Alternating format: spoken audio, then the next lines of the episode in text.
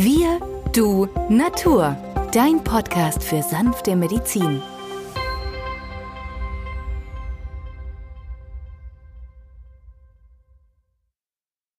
Hallo und herzlich willkommen zur heutigen Folge von Wir, du, Natur, deinem Podcast für sanfte Medizin.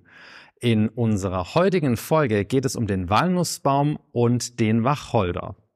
Mein Name ist Benjamin Hartlieb, ich bin Osteopath und Heilpraktiker und neben mir ist wieder der Arzt, Biologe und Chemiker Peter Emrich. Hallo Peter. Hallo Benjamin.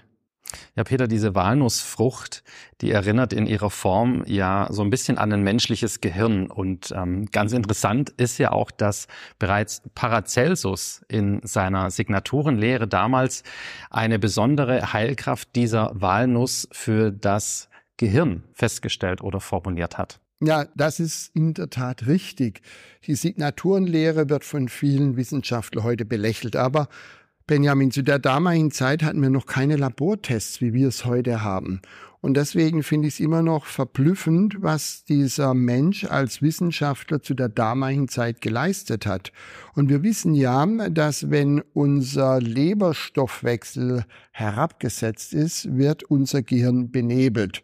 Das kennt jeder beim grippalen Infekt, bei einer Infektion. Da sind wir auch nicht mehr so ganz sortiert im Kopf. Das heißt also, wir können assoziieren, wir trinken viel Alkohol oder haben volles Gärprozess im Bauch, die auch wiederum toxische Substanzen bilden wie Ammoniak, biogene Amine, Endotoxine oder auch Fuselalkohole. Und die können natürlich dann diese Effekte wie das benebelte Gehirn auslösen. Also in der Tat eine wunderbare Beobachtung Paracelsus. Und wenn wir jetzt dieses Spiegeln in die Gegenwart zu Paul Henry, der belgische Arzt, der ja diese Chemotherapie etablierte, der zeigte eigentlich auch schon auf, dass der Walnussbaum unheimlich viele Inhaltsstoffe hat, die beispielsweise die Salicylate, die kennt ja manch einer auch von der Weidenrinde oder als Aspirin, als Handelsname für Acetylsalicylsäure in jeder Apotheke erhältlich. Neben Magnesium und Kupfer und Selen und Kieselsäure sehr viele Vitamine, wie beispielsweise Vitamin A, ja, das Schleimhautvitamin oder B1, 2, 3 oder B5 und 6, also alle B-Vitamine fast der ersten Hälfte der B-Reihe beinhaltet sind, also für die Nerven, für unser Gehirn, für unser Herz, aber auch für die Zustände eines Menschen, der nicht im Gleichgewicht ist, zum Beispiel ADS, ADHS, ja, da finden wir immer sehr verminderte Vitamin B6-Spiegel und Zink. Das ist also auch sehr auffallend. Und darüber hinaus hat dann der Walnussbaum natürlich noch Vitamin C, Antioxidans, aber auch immunstimulierend und ein weiteres Antioxidanzvitamin, nämlich das E. Also du siehst, diese fetthaltige ähm, also Vitamin E ist ja wie A fettlöslich, ist sozusagen dann in der Nuss drinnen. Die Nuss ist ja auch fetthaltig. Und da ist es in der Tat so, dass wir hier eine wunderbare Kostgabe der Natur haben, um uns mit A bis E komplett zu versorgen. Und deswegen haben auch die Menschen früher in der Winterzeit häufig diese Nüsse als Tageszeher für Wanderungen mitgenommen, ja, um immer wieder mal eine Nuss zu knabbern. Bitte Acht geben. Man kann heute auch Nüsse erwerben, die schon drei, vier Jahre gelagert sind, weil in einem Jahr gibt es mehr Nüsse, in einem anderen Jahr weniger Nüsse und manch ein cleverer Kaufmann wartet darauf, bis der Preis steigt und wirft dann seine alte Nüsse auf den Markt. Also immer beachten, die Walnuss aus dem jetzigen Jahr hat diese volle Leistung an Inhaltsstoffe, die dann auch positiv sich auf unser Gehirn auswirken kann. Ja, Peter, wenn ich so den Walnussbaum in unserem Garten betrachte, mit seinem kurzen Stamm und dieser, dieser breiten Krone, dann fällt mir auch, dass unter dem Baum fast gar nichts wächst. Ähm, kannst du als Biologe erklären, woran das liegt? Na, in der Tat, Benjamin, sind es Substanzen, die der Walnussbaum über seine Wurzeln aussendet nach dem Motto, ich bin hier, hier soll nicht Größeres neben mir wachsen. Und diese Inhaltsstoffe können wir natürlich übertragen bei chronischen Infektionen, aber auch akute Infektionen in der Chemotherapie, bei allen Formen der Hautentzündung, auch bei allergischen Erkrankungen äh, sinnvoll in den Therapieplan mit einbauen.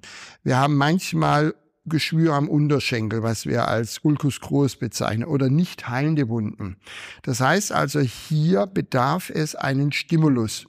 Wenn Patienten eine Hautmykose haben, bekommen sie ein Antimykotikum vom Arzt verordnet, dann geht der Hautpilz weg und nach kurzer Zeit kommt er wieder oder in einer ausgeprägten Form. Und das höre ich, äh, das höre ich immer wieder von meinen Patienten so dass ich mich intensiv damit mal auseinandergesetzt habe, was kann man da tun? Und da muss ich sagen, gehört der Walnussbaum nicht nur phytotherapeutisch, sondern gerade als Chemotherapeutium, das man auch aufsprühen kann, als Nummer eins in meinen Therapieplan. Das bedeutet also, eins zu eins mit Wasser verdünnt, wird der Walnussbaum aufgesprüht, morgens und abends eintrocknen lassen. Das reicht völlig aus. Man klebt auch sozusagen manchmal so ein Wattepad oder ein ähm, getränktes Vlies bei offenen Wunden. Ja, also auf offene Wunden bitte keinen Watte geben, sondern nur solche Gase, Wundgase, die getränkt ist oder besprüht wird. Ähm, auf ja, mehr oder minder alle zwei bis drei Tage im Wechsel. Und dann kann man zuschauen, tatsächlich wie von unten schön das Gewebe nachgranuliert, vor allem wenn man dem Patienten dann auch Vitalstoffe gibt im Sinne einer vitalstoffreichen Kost, also viele Vitamine, Spurenelemente und dergleichen mehr. Also das ist immer wieder das, was ich bemerke, diese infizierten Areale im Körper heilen ab. Ja, diese Hautinfektionen, die du erwähnt hast, Peter, oder auch die Geschwüre, die finden wir ja häufig bei Patienten mit einer diabetischen Stoffwechsellage zurück oder bei Rheuma oder bei erhöhten Harnsäurewerten. Ja, so ist es, Benjamin. Das sehen wir immer. Und was macht die etablierte Medizin? Man schickt solche Menschen mit so einem Ulkus, also mit so einem Geschwür zum Chirurgen.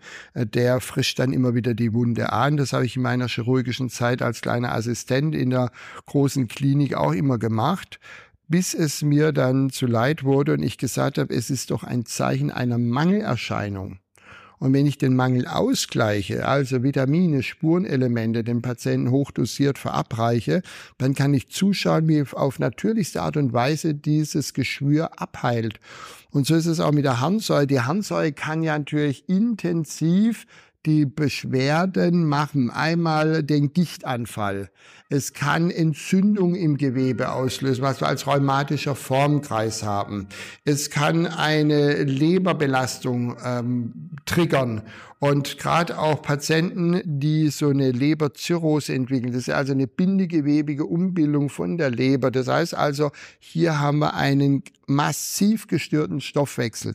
Die profitieren von Vitaminen, Enzymen, Mineralien und all dem, was wir als vollwertige Nahrung bezeichnen. Also Proger lässt grüßen und ähm, deswegen ist der Wacholder auch hoch gelobt, der in der Lage ist, hier diesen Stoffwechsel anzuregen und diese Stoffwechsel-Endprodukte auszuscheiden. Schon Pfarrer Kneip hat ja sich einen Namen gemacht, auch mit der Wacholderkur, die berühmten Beeren, eins, erster Tag eine Beere, zweiter Tag zwei Beeren bis zehn und wieder zurück. Das war die berühmte Drei-Wochen-Kur.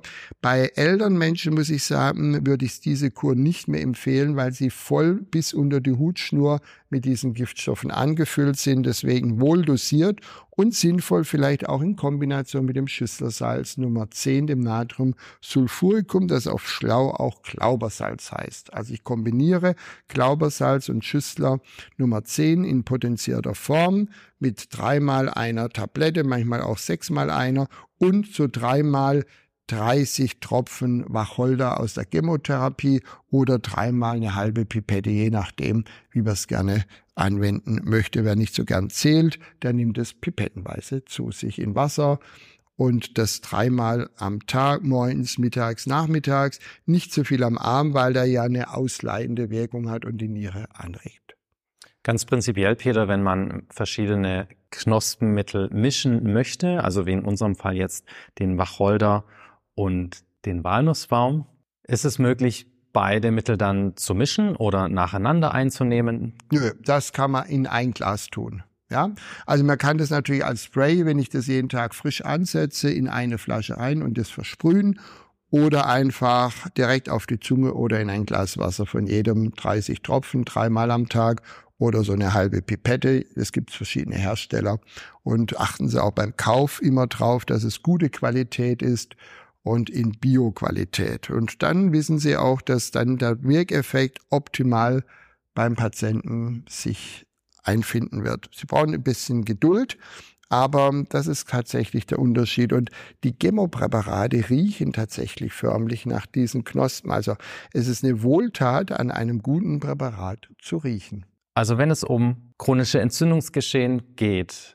ob von innen oder von außen, mit Pilzbefall oder ohne Pilzinfektion, offene Geschwüre und sogar auch allergische Entzündungen können mit der Kombination aus Walnussbaum und dem Wacholder, im Idealfall als Knospenmittel, ganz wunderbar behandelt werden. Ja, Benjamin, und die Rückmeldung ist ja gigantisch. Wir haben ja sehr viele Zuhörerinnen und Zuhörer, die Woche für Woche dabei sind und die geben dieses Wissen weiter. Und dann kriegen wir auch Zuschriften, die immer wieder dann die Rückmeldung geben, wir haben die Knospen angewandt und plötzlich hat sich bei der Oma, beim Opa, ja, was verändert. Vorher jahrelang offenes Bein, plötzlich mit Vitaminen, Spurenelemente und der Knospentherapie haben wir den, das Bein zugekriegt innerhalb von einem Vierteljahr, wo der Fachmann staunt und der Laie sich wundert. Das heißt also, wir aktivieren nur unsere Selbstheilungskräfte des Körpers und wenn du auch diese Botschaft weitergeben möchtest, empfiehl unseren Podcast. Monat für Monat haben wir immer mehr Zuhörerinnen und Zuhörer und darauf freuen wir und sind richtig stolz, denn immerhin peilen wir schon die hundertste Sendung an. Ja, genau. Die hundertste Sendung wird in wenigen Wochen schon folgen, in der wir ganz bestimmt wieder ein sehr interessantes und spannendes Thema vorbereiten werden. Damit danken wir euch sehr fürs Zuhören und bis zum nächsten Mal. Tschüss. Tschüss.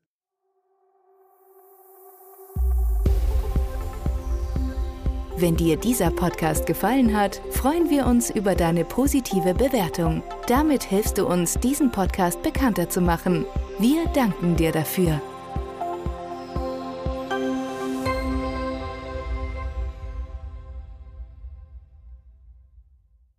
Der folgende Hinweis ist uns wichtig. Alle hier vorgestellten Informationen können nur einen allgemeinen Charakter haben. Sie ersetzen nicht die fachkundige Untersuchung und Behandlung durch deinen Arzt. Bitte wende dich bei anhaltenden Beschwerden an den Arzt deines Vertrauens. Nur auf diesem Wege kann die geeignete Therapie für dich gefunden werden.